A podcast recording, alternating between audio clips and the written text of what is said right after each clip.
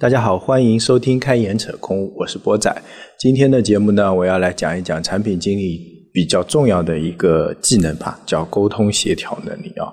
这是产品经理用的最多啊，打双引号用的最多的一个能力啊。因为我们可能工作中百分之，甚至可以说是超过六十的概率是在沟通跟协调。那么沟通跟协调到底是个什么东西啊？还是本着老套路啊？我去搜了一下啊。当我打入“沟通协调”这四个字的时候，一开始我以为不会出来，就是相匹配的词条啊或者什么，但是它居然给我跳出来一个完全匹配啊，就四个字完全匹配的一个词条啊，是在 MB 智库里面。那么，MB 智库里面对沟通协调是怎么定义的啊？呃，他是说，沟通协调是指管理者在日常工作中妥善处理上级、同级、下级等各种关系，使其减少摩擦，能够调动各方面的工作积极性的能力啊。然后呢，一个优秀的管理者。想要做到下级安心、上级放心、同级热心、内外齐心，必须要有良好的沟通协调能力啊！这感觉就是中国人造的词啊，就安心、放心、热心、齐心啊，就一个排比句，感觉啊特别有气势啊。那这是他对他的定义。然后他下面还有一段解释说，沟通协调的个人特质啊，嗯，他说是个人特质，我觉得就是沟通协调，你要做怎么做到沟通协调啊？第一个叫积极沟通，就是要重视且乐于沟通，愿意与人建立联系，在遇到障碍时啊，沟通障碍时，能够以积极心态和不懈的努力对待冲突和矛盾，而不是强权或回避啊，这里就要积极。第二个呢，叫换位思考，能够打破自我中心的思维模式，尝试从对方的角度和立场思考问题，体察对方感受，促进相互理解。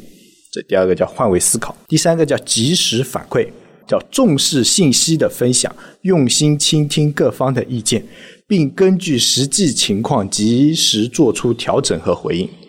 第四个叫机制保障，能够有意识的在组织中搭建沟通平台，通过机制建立确保沟通渠道的顺畅。我觉得他已经总结的蛮好的啊，虽然看上去有点虚啊，但是说的都在点上面啊，除了。第四个叫机制保障以外，产品经理好像前面那几个都要做到。什么？第一个要积极，第二个要换位思考，第三个要及时反馈啊！这是我们做产品经理在沟通中也应该要做到的一些东西啊，而不是说像他定义中说的，说管理者要做到。我觉得在沟通过程中，你只要去沟通了，那就应该要保持这三个原则吧？我觉得啊。那么最让我意想不到的，他对沟通协调居然还有等级的划分啊！第一级啊，它叫 A 杠一，应该是 A 减一啊。平时不注重沟通，遇到冲突与矛盾，以强权或回避来解决，习惯以自我为中心的思维模式，缺少全方位思考，缺少协调与沟通，这叫 A 杠一。A 杠零级，了解沟通的作用，与工作中的各方都有比较好的关系。遇到问题与冲突时，愿意体谅与理解别人，能及时回复一部分信息，略懂得聆听的艺术啊，愿意以制度方式明确沟通职责。A 杠零应该是 A 减零，因为它下面一个等级叫 A 加一级，与工作中的各方保持密切联系与良好关系，能够体谅和理解他人，愿意就具体情况做出调整与妥协。愿意就对方疑问做出及时回应，确保信息的准确性，倾向于制以制度的形式明确沟通职责，懂得倾听的艺术啊，又是懂得倾听的艺术啊。然后还有一个级别叫 A 加二级，企业内部的桥梁，有着卓越的协调能力，能与上下级做好沟通，并妥善处理好。之间的关系，促进其相互理解，获得他们的支持与配合，啊，这是他对协调沟通的等级啊。大家对照一下，我们你在几级啊？我感觉，嗯，我应该在 A 加二级啊，自夸一下啊，这个自夸一下。其实我感觉他这个分级啊，就刚好对应了上面的四那四个原则：积极、换位思考、及时反馈，然后机制保证，是吧？你如果你积极做不到。那你其实你就在 A 减一级是吧？如果你做到了积极了，然后能略微的做到换位思考，那就是 A A 减零级，是吧？如果你积极了做到了换位思考，又能反馈，然后那你就是到 A 加一级啊。然后你如果有机制保障，然后能够协调的非常好，上面的技能越来越完善啊，学成的非常好，那你就是 A 加二级啊。这是就是沟通啊，沟通协调在智库上啊，MBA 上面的一些定义啊。我觉得啊，产品经理应该在这个能力上下点苦功夫啊，让自己沟通协调的能力得到提升啊，因为它的好处非常显而易见啊，不仅能够让你的工作啊进行的比较顺利啊，同时也会让你的个人魅力啊得到提升啊，就觉得就哎跟这个人合作啊，比如说跟波仔合作，好像挺舒服的啊，然后呢，他这个人也挺靠谱的，那么你不管去。嗯，要求别人跟你一起做什么事情的时候啊，都会变得顺利啊。那么这是一个滚雪球的过程啊。一个人说你好，两个人说你好，三个人说你好，那么越来越多的人说你好，其实你就是在树立个人品牌的一个过程啊。所以呢，这个这个好处是显而易见的。但是在我们实际工作中或者说生活中啊，沟通往往不是那么顺利啊，就造成一些沟通不顺利或者说不良的一些原因啊。我大致毛估估。啊，拍脑袋想了一下啊，第一个呢，可能就是说我们双方不太了解啊，尤其是新项目或者新同事啊，或者说新工作环境的时候，那么双方不太熟悉啊，就像跟陌陌生人聊天一样，你不知道他的性格，你不知道他的背景，然后呢，沟通起来就有点累感觉。第二个呢，其实就是信息的不对称啊，他知道的你不知道，你知道的他不知道，或者说虽然是同一个概念。但是呢，你们各自掌握的信息都是一角，就跟盲人摸象一样的啊。然后双方对不起来。还有呢，就是口径上的不一致。比如说，他说的一个东西啊，他说的是呃五饼，你说的是五万，虽然都是五，但是口径不太一样啊。然后第三个呢，就是沟通本人的一个问题，叫过于自信。我感觉啊，就过于自信。还有呢，就是面子问题啊，也就这种人就是叫有个成语叫什么“刚愎自用”。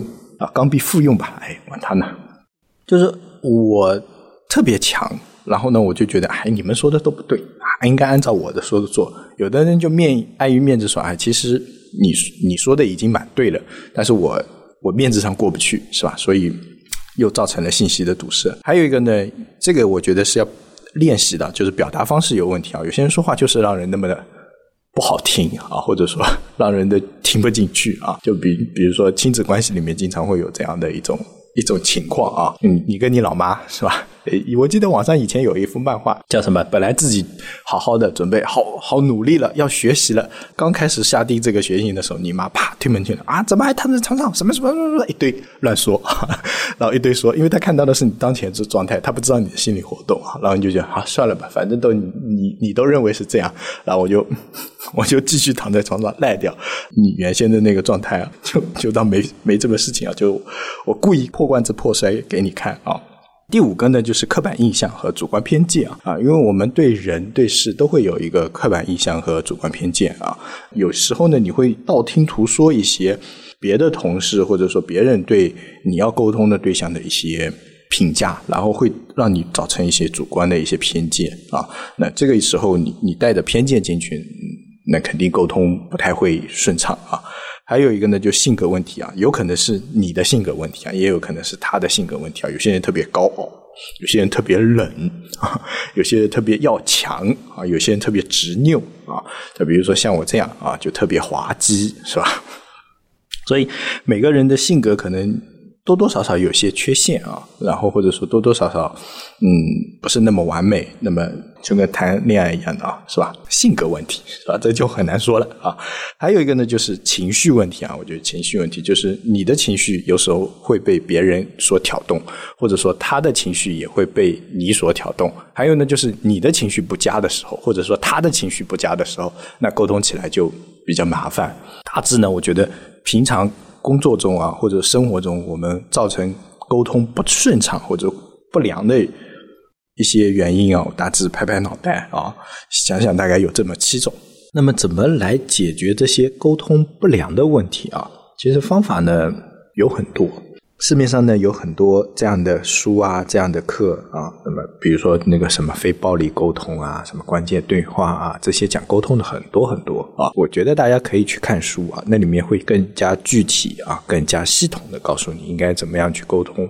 那我就刚才我自己拍脑袋的那几个问题啊，给大家提一些看法。就比如说你不了解彼此的情况下去沟通。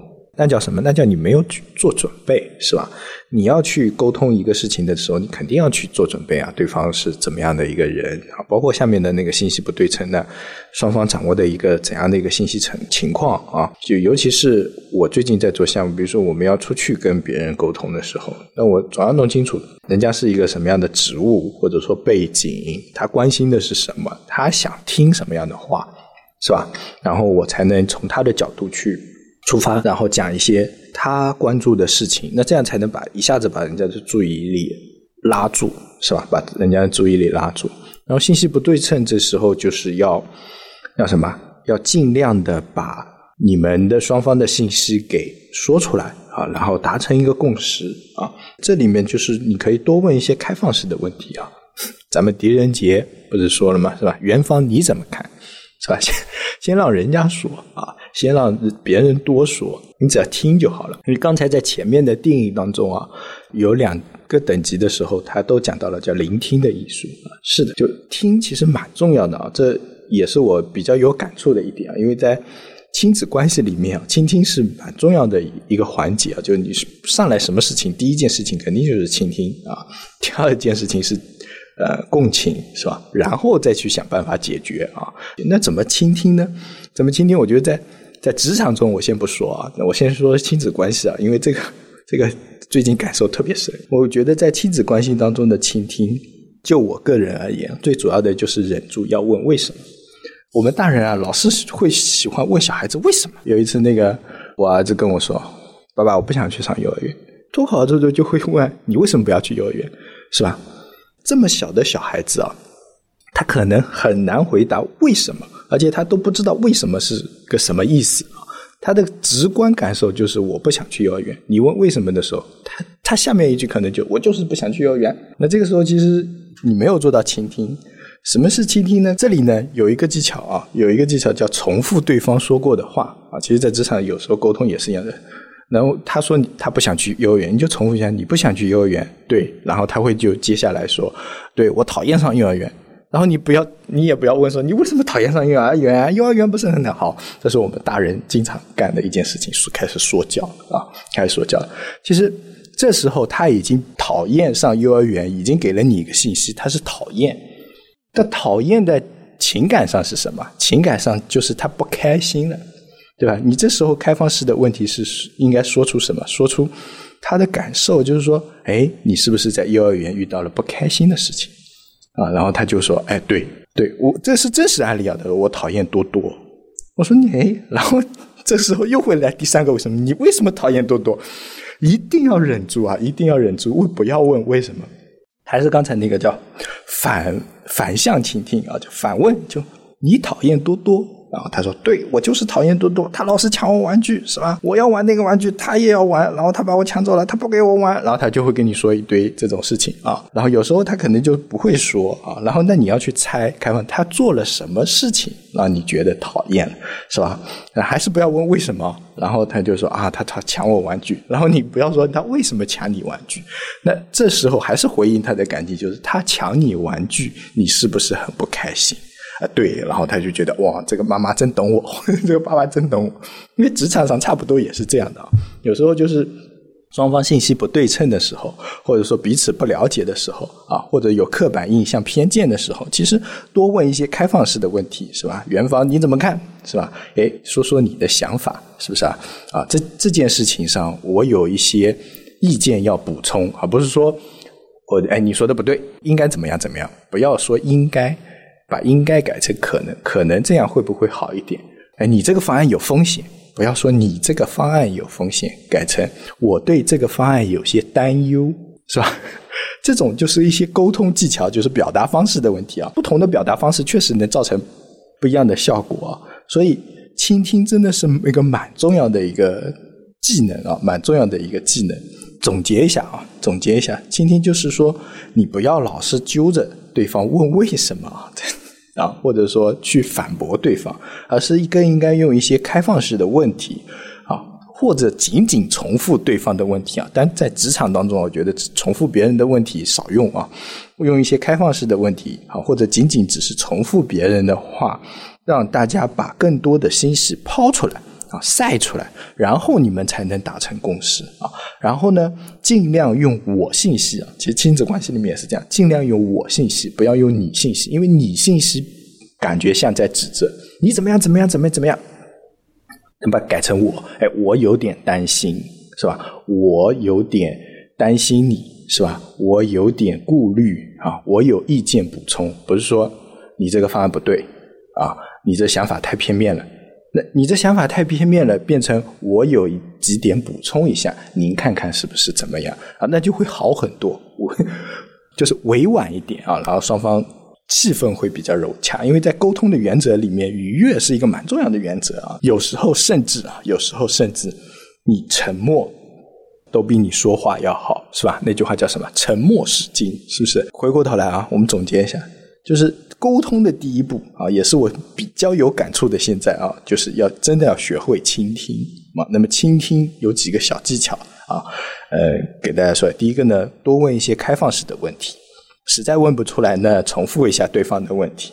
然后呢，说出自己的感受，仅表达感受，不要指责，不要建议，不要干嘛，是吧？只说出自对方呃自己的感受，陈述事实。啊，多用我信息啊，多用我信息，不要用你信息啊。OK，最后实在不不知道怎么回应，或者说不知道那个的话，就沉默，就嗯，我回去想一想啊。这个问题我们先放一下，对不对？这样的话呢，不会把当时的环境啊搞得特别僵啊。那么以上几点就倾听，我觉得能够解决很多问题了啊。刚包括刚才的不了解、信息不对称。啊，或者说表达方式有问题，或者说刻板印象、主观偏见，其实都是为了让双方的交流变得更深啊，信息更加充沛，是吧？那么这里性格有问题怎么办？性格有问题啊，性格有问题找心理医生呀，找我干嘛？是吧？所以这一条我把它删去，我也解决不了，是吧？性格有缺陷，那怎么办呢？是吧？那么有没有建议？有一个建议就是不要当面沟通，改成书面，好不好？省得省得吵起来很尴尬啊。那么还有一个就是情绪不佳啊，情绪不佳，或者说情绪你的情绪不对，他的情绪不对啊。这里呢，我要推荐一本书，叫《我的情绪为何总被他人左右》啊。里面呢有一个概念啊，有一个模型叫情绪 A B C。我跟大家就简单介绍一下这个情绪 A B C 啊。其实，在网上你们也可以搜一下情绪 A B C。A 是指事情的前因，C 呢指事情的后果。最重要的是 B，B 是什么？B 是你的思考方式，或者叫思维模式，或者叫信念。同样的 A，通过不同的 B，或者说不同的思考方式，你就会得到不同的后果。那么这里面啊，有时候造成不良的那个 C 啊，其实就是因为我们有一些不良的或者说不好的思维模式啊。书里面有三种病态的思维模式，一种叫恐怖化思维方式啊，就是你把什么都想的特别的。夸张啊，非常害怕啊，老是想万一怎么办，是吧？我上去演讲，万一别人不听怎么办？不在我今天做这个视频，万一被人喷了怎么办？万一我讲错了怎么办？别人怎么样怎么样怎么样？然后我就不去做了，对吧？还好我没有这样的思维模式啊，不然我就不做这个东西。第二个呢，叫应该化的思维模式。或者说叫我必须，我一定，我非不可，是吧？我必须做到怎样怎样怎样，我必须怎样，呃，我一定非什么什么不可。那么这种时候就是很容易把自己搞得特别的紧张啊，特别的紧张。我必须要达到满分，我才能去做这件事情。我一定要把所有的事情都准备好了，我才去干这件事情啊，那就是迟迟不行动啊。还有一个呢，叫合理化思维模式啊。这种思维呢，就是觉得什么都是合理啊，不可思议的将不道德或者不得体的行为合理化，骗自己接受这种行为。简单的说，就叫逆来顺受，什么事情都给自己找个借口。所以呢，这三种不同的思维模式啊，会导致同样一件事情啊，可能会有不同的结果。比如说，嗯，刚才举的，那你要。你要上台去演讲，这可能是一个事实。那那有些人就觉得，那以我的思维模式来说，就是说，哎，上台去演讲，这是给了我一个锻炼的机会，我能够很好的去总结一下我的所学所思所想啊，然后呢，做分享一些我的想法给大家，然后我也能得到一些正反馈，或者说得到一些负反馈。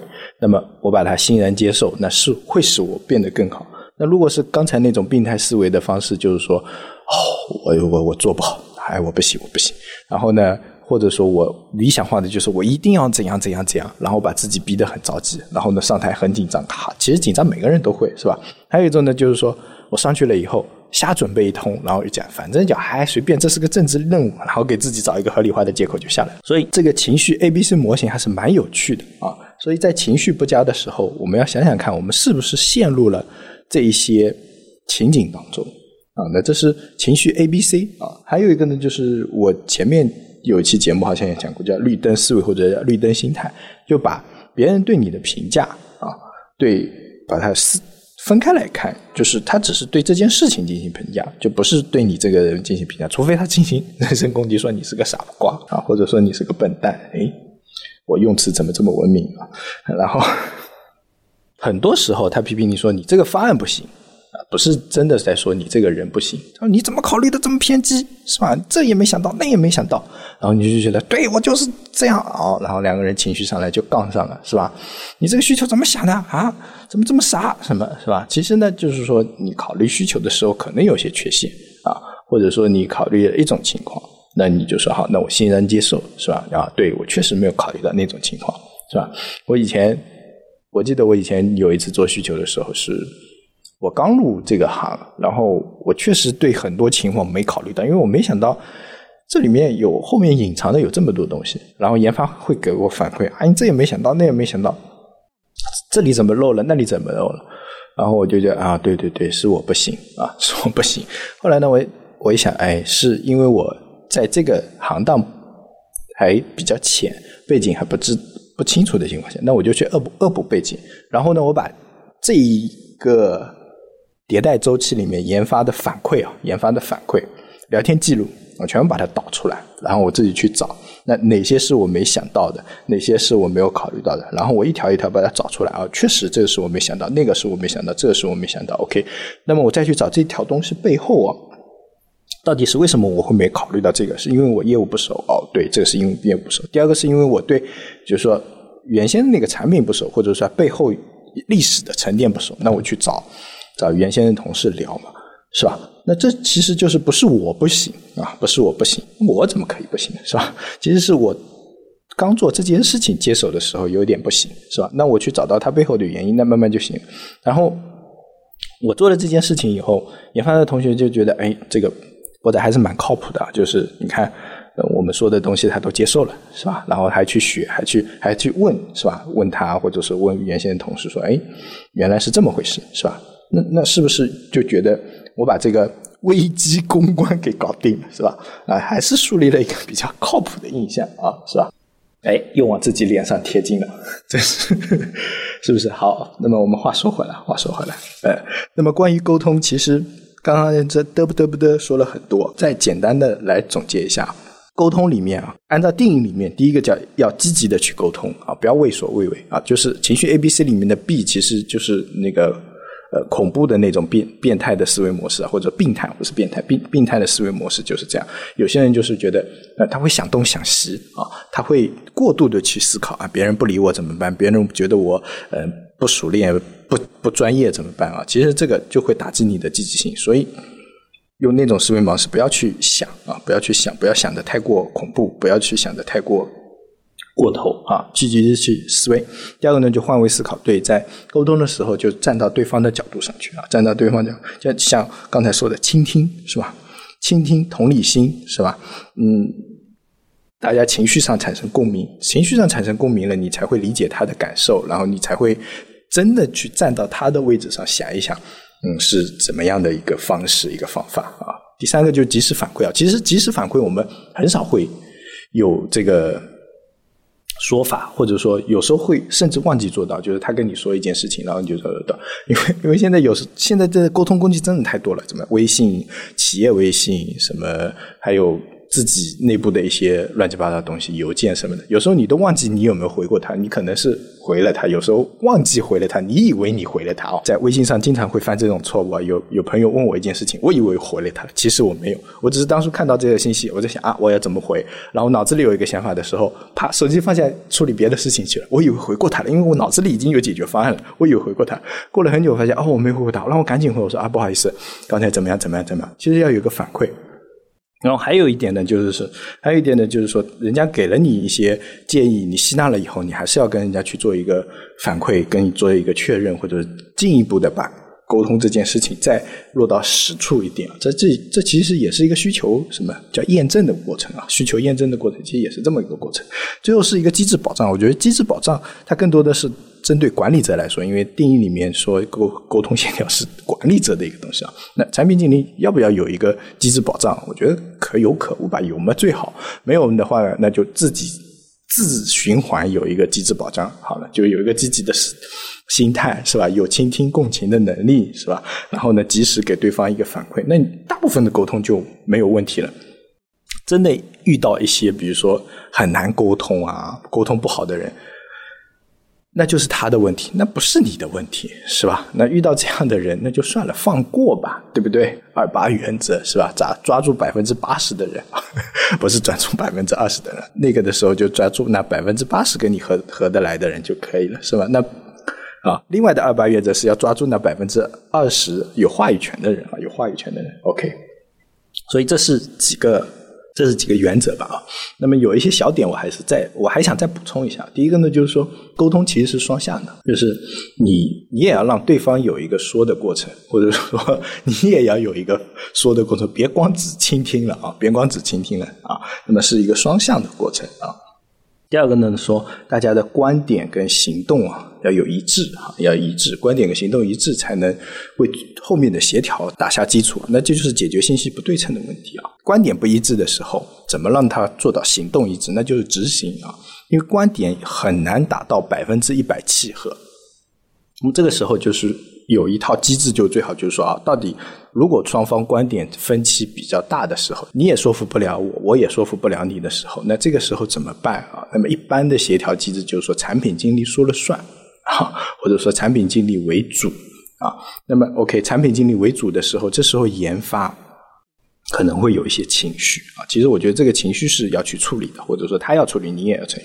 但是在做事情的时候，不能是这样，我带着反方的观点来我。给你添堵，这样觉我觉得是不专业的。产品经理也注意，因为我们跟运营有时候会有这样的一个想法。其实执行执行，就有时候当当出现分歧的时候，那么有一套机制来保证说应该谁来做决策。只要大家做了这个决策，OK，接下来就是把它干到行。执是什么？执是拿着拿着那个东西，拿着大家做好的决定，然后去把它行。是吧？把它干到行，所以我觉得这个是，嗯，可能机制保障里面啊，刚才嗯，虽然说是管理层需要的，但是有时候如果是一个项目组一个团队，大家还是可以有一些约定俗成的一些东西啊。当这个符合团队决策机制，变成一个共同目标，或者说一个共同的愿景的时候，共同的决定的时候，那么 OK，执行啊，执行。第三个呢，还有一个补充，就是说信息要传达的准确啊，因为我发现，我发现有部分产品经理啊，包括我原先带的一些产品经理，他就是讲需求的时候不太愿意讲背景、讲目的啊什么的。其实我们要讲需求或者说讲一些事情的时候，你尽量要把背景啊、目的啊、目标啊，以及你的预案、你的思考，甚至你的考量过程、思考过程都跟对方。讲出来啊，这样讲出来，这样才能解决那个刚才七个问题里面的那个就是信息不太对称的一些问题啊。因为很多东西它可能，尤其是跟研发讲需求的时候，有很多东西研发的东西可能没有掌握到，因为你有你的需求来源有很多方，你最后考量做了是这么一个东西，然后研发同学可能觉得为什么是这么个东西啊？啊，为什么？因为他只接受。渠道只有你这一个，你的接受渠道肯定有好多，有运营、有用户、有老板，然后你还要商业化考虑，还有用户体验考虑，一大堆考虑，然后你做了这么一个东西，但是他接受的渠道就是产品经理说要这么做，他就很难理解，所以很多时候我们要把这些传达清楚、传达准确啊，传达准确。那么最后一个就是愉悦啊，请大家保持愉悦。当有情绪上来的时候啊，当有情绪上来的时候，冷静一下，去厕所抽根烟。啊，不对，不能叫大家抽烟啊，去厕所，去厕所冷静一下，喝杯茶啊。那有时候也会有情绪上来的时候。我记得我有一次，我我跟研发同学一起讨论需求的时候，就情绪上来了。哦，情绪上来，我我最后说了一句狠话，我说：“你就按我的做，做不到，我敢跟你对赌，达不了这效果，我辞职。但是如果你不做，你敢辞职吗？是吧？其实情绪上来了啊，情绪上来，然后，然后怎么办呢？那。当下已经比较尴尬了，是吧？然后呢，我就说那行，我去买个水啊，然后我就去买了饮料啊，请大家喝，那缓解一下这尴尬的气氛。然后就说啊，刚才我说话可能有些偏激了啊，但是我觉得我对我这个产品，对我这个功能还是蛮有信心的啊，希望大家相信我。那以我一直以来啊比较可靠的口碑啊，那么大家还是 愿意相信我的啊，还是比较愿意相信我的，所以。我觉得，嗯，还是大家去看一些，呃，就是这些技巧啊什么的东西，书上有非常多。如果愿意的话，可以自己去自学。那么，我提供一些个人的经历啊，个人的经历给大家啊。OK，那么沟通差不多讲完了。哇，讲沟通居然讲了差不多半个多小时啊！其实确实沟通是蛮复杂的一个东西啊，蛮复杂的一个东西。还没有讲协调，还没有讲协作。其实，在网上啊，其实沟通协调它是一个东西啊，就是说你在沟通好了的基础上，那么接下来协调就是变成呃水到渠成的一件事情啊，因为你都跟人家说清楚了，大家都达成一致意见了，那么协调起来，那就那就没有协调的事情。其实，在沟通的过程中就协调起来。那么还有一个叫协作，协作就是怎么让别人跟着你一起做啊。那么那方法也是。那些比如说目标要一致，其实在沟通的时候就把目标讲清楚，然后分工其实一样的分工啊，分工合作，然后有一个机制来监督，好像跟跟沟通的那四部曲也差不多，是吧？第一个就是要积极的把把大家拉到同一个频道，然后确定你干什么他干什么，然后呢确定好合作部分应该怎么弄，什么时间点来检查，这在项目管理上面特别多啊。那么我比较有感触的啊。还是亲子关系啊？那我们拿亲子关系当中一个一个案例来讲啊，其实，在亲子关系中，很很多时候，我们希望小孩子改掉一个习惯啊，或者说，我们希望小孩子能够做到一件事情。那么，我们会让小孩跟小孩子提一个建议啊，比如说，呃，应该是去年暑假吧啊，我希望我们家小朋友能够自觉的呃做暑假作业，或者说做一些呃。应该做的事情，应该做的事情。但是小朋友其实，你想想看，一个三年级的小朋友，他就是应该说二年级那个时候，是是是前年，就二年级的时候，那他的自制力肯定没有那么强嘛。那这个时候要怎么办？其实这个时候有有分几步做，就是第一件事情，你要先跟他商量说，我们这个暑假应该怎么过。你看大家，你看啊，暑假作业有这些，然后呢？呃，你自己想学，比如说他自己想学围棋啊，那你自己想学围棋，你自己想学大提琴，有这个。那我呢，想让你学这个、这个、这个，有这几样啊。那我们是不是要商量一下这件事情？我儿子也挺好玩，他说好啊，对啊，因为他也觉得应该要商量一下啊。嗯，然后很多我们家长就开始商量啊，你一句我一句，我你一句我一句。这里有一点就是一定要把这个过程写下来啊，就一定要把这个过程写下来，是有一种仪式感。啊，让小孩子会去觉得你特别的认真的在对待这件事情，因为在与亲子关系当中，就最怕的就是不平等嘛。其实你要把小孩子放在你的平等地位。那么说回来，在职场当中也是一样的，就是当双方进行协作的时候，其实你要把很多东西写下来。为什么有项目的那个管理表、分工表？其实就是把这些东西写下来。为什么项目要开什么立项报告、要立项立项会议，是吧？其实就是把这些东西给。仪式化啊，形式化，然后让大家有一个感知，说哦，OK，真的是要开始干了，不是说说的啊，OK。那么第一步写下来以后呢，看第二步就是商量，因为你要干他干的事情和他自己想干的事情是不一样的。小孩子暑假就什么，玩、睡懒觉啊，玩游戏是吧？然后呢，有一些东西你是答应他应该要干嘛的是吧？那比如说，我说带你出去玩。带你出去玩这个可能就不太具体，说那会商量说，哎，是国内游还是国外游啊？那现在国外游不行了，疫情嘛，就国内游还是国外游？那国内你想去哪个城市啊？他可能不一定对城市有概念。那你说你想去呃山里面玩玩，还是海边玩玩，还是说去那个草原，还是说去游乐场？那他会跟你选。那这是一个商量的过程，因为有些是你要他做，有些事情是。你不想他做是吧？这是要一个商量。那么这件事情难不难？谁说了算？难不难？孩子说了算啊。工作中沟通也是一样的。就这件事情，你如果要对方做，那难不难不是你说了算，难不难是对方说了算的，是吧？做不做啊？难不难他说了算，做不做一起商量。然后呢，在这个过程中可能会有一个妥协的过程，会有一个让步的过程，是吧？你说啊，我。我记得我说你的字写的还不够好，那每天写一百个字，他觉得一百个字太多了，是吧？那五十个行不行？那这时候的技巧是你要跟他评估一下，因为他对一百个字和五十个字可能没多大概念，他只是觉得一百这个数字太大。然后我然后评估的技巧是什么？哎，你写一个字要多久？他说我写一个字啊，最多两秒钟，我觉得够了。那我说那写一百个字是多少？两秒钟一百个字是两百秒，两百秒，哎，那是多少时间？那两百秒，你想想看，一分钟是六十秒，两百秒才才多少多少时间？两分多钟，是不是？然后他就哎，这好像很简单嘛，是不是？他好像很简单，对，所以这个时候就是要帮对方啊，要帮对方把这件事情评估的更加清楚一些。是吧？啊，对方说啊，做这个功能要五个五五人日。你说啊，怎么要五人日这么久？你跟我讲讲看，到底是五人日怎么算出来？然后对方说，他他他一算，你说哎，这里我觉得可以优化一下，是吧？我觉得这哎呃，可能最后优化出来可能只要四点四点五人日啊，四点五人日。那你说好，哎呀，那就五人日吧，是吧？搞得你很大方的样子。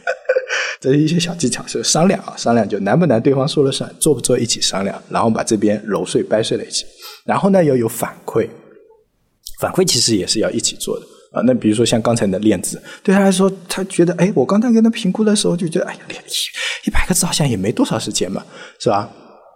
然后他就啊啊啊啊，然后就开始。开始开始写，但真的写的时候，他就写两三个字，可能就累了，或者说写五六十个字就累了。然后呢，慢慢调整这个时间，反馈说好，然后每天的那个。上期节目也说了，要有正反馈，对不对？每天要有正反馈，说哎，你写的，哎，写的不错，这种不能说，就说，哎，你这个字写的不好，呃，挺好的，你这个笔写的挺好的，你这一行写的挺好，你今天写的我觉得有十五个字很好，去昨天只有十四个啊，已经蛮好了，你今天写到十五个了，好，然后这时候正反馈给他，然后呢，有些计划可能是你们想不到的。啊，有些计划你们是想不到的。说突然说，本来说好好的，今天要干嘛干嘛干嘛。比如说突然台风来了，那你就根本出不去啊。那你怎么办？那么要调整你的计划，及时进行调整。其实这是沟通刚才里面的就是那个反馈。最后呢，一起修订啊，一起修订这个东西。然后呢，这是一个循环。在这个过程中，要加入一些有趣的、有趣的环节啊。那对小孩子来说嘛，然后其实。生活中、工作中也需要加入一些惊喜啊！就比如说，呃，我们约定了说，你哎，你做完了以后可以抽个奖。那抽奖是什么呢？就是说你可以吃一顿饭啊，吃一个吃宵夜，买一根棒棒糖，是吧？或者说游戏时间加五分钟啊，这些这些奖励都是我跟他一起写的。当然，有没有惩罚呢？可以有啊，但也不一也可以没有。那惩罚不是说要怎样？惩罚是什么？惩罚也要有创意点，给爸爸捶背五分钟，捶背五分钟很累的，你不要小看啊，是吧？什么帮奶奶洗个碗之类的啊？那他。他不一定每天都能做到嘛，是吧？然后他也觉得很有趣啊，抽奖啊，抽到好的东西很开心啊。那么抽到不好的东西，他就 他他也觉得还行吧，今天运气不好，是吧？他也不会觉得是在受惩罚，只是运气的问题啊。所以让这个结果变得有趣，在工作中也一样的，偶尔来不来个小惊喜，是吧？来，今天请大家喝个奶茶。对，在我录这期节目的时候，请了同事喝了奶茶，是吧？偶尔说，哎，我看到一些好玩的小玩意儿，是吧？我觉得，嗯，这个呃，好好玩的。小玩意买一点，大家，嗯，哎，这个适合你，或者说那个适合你，说，哎，我去那个，我发现你最近在干嘛？呃，什么锻炼，或者说健身，是不是啊？我觉得，哎，这个什么护腕挺好的。其实有些这些小东西啊，这些小东西真的不值几个钱，但让人的感觉就是，哎，你还蛮关心我的。啊，对，然后建立良好的联系了嘛，是吧？OK，那么这这么做了，是不是就一劳永逸了呢？其实不是的，那个是我在他两年级的时候的方法。其实那个暑假是两个月，一个月以后他就已经劈掉了，就他对抽奖也没有概念跟兴趣了，所以你又要跟他一起制定新的东西了。其实工作中也是这样的，每个人的，就是成年人稍微好一点啊，就是有自己的职业道德或者说这样，所以成年人会稍微好一点，但是也会缺乏新鲜感，所以偶偶尔啊，时不时的要注入一点不一样的东西啊，就是说，比如说每个月都开什么回顾会，那么。今天每次都在会议室里面吃一些小零食干嘛？那能不能有一点不一样的创意？说偶尔出去一下，是吧？然后呢，偶尔说我们搞一个不一样的回顾会，玩玩桌游也挺好的啊。因为沟通的过程中，更多的你要加深一加强工作中啊，加强一对一个人的联系。其实你从另外一些方面，嗯，去得到他的信息，可能你们的联系会更好。比如说一起出过差啊，一起睡过一个房间，是吧？那可能你们的联系就会比较紧密啊，就会比较紧密，是吧？那个那个叫什么？一起扛过枪，一起什么什么什么，是吧？这样的连接才会比较紧密。OK，那么没想到会扯那么远啊，那么。差不多就扯到这里了啊！有兴趣的同学呢，可以去看一些书啊，比如说我刚才提到的《我的情绪为为何总被他人左右》啊。那么还有呢，比如说亲子教育，大家有 有兴趣的话，我也推荐几本，比如说像《游戏力》啊，然后《PET 父母效能训练》《正面管教》，这些都是比较。有名的书啊，还有一本叫《呃图解逆反心理》，我觉得这本书也蛮好看的，比较实操啊。然后还有一些脑科学的一些书啊，全全脑教养之类的啊，他会告诉你小孩子这这亲子教育的一些书啊。好，今天的节目嗯就到这里啊。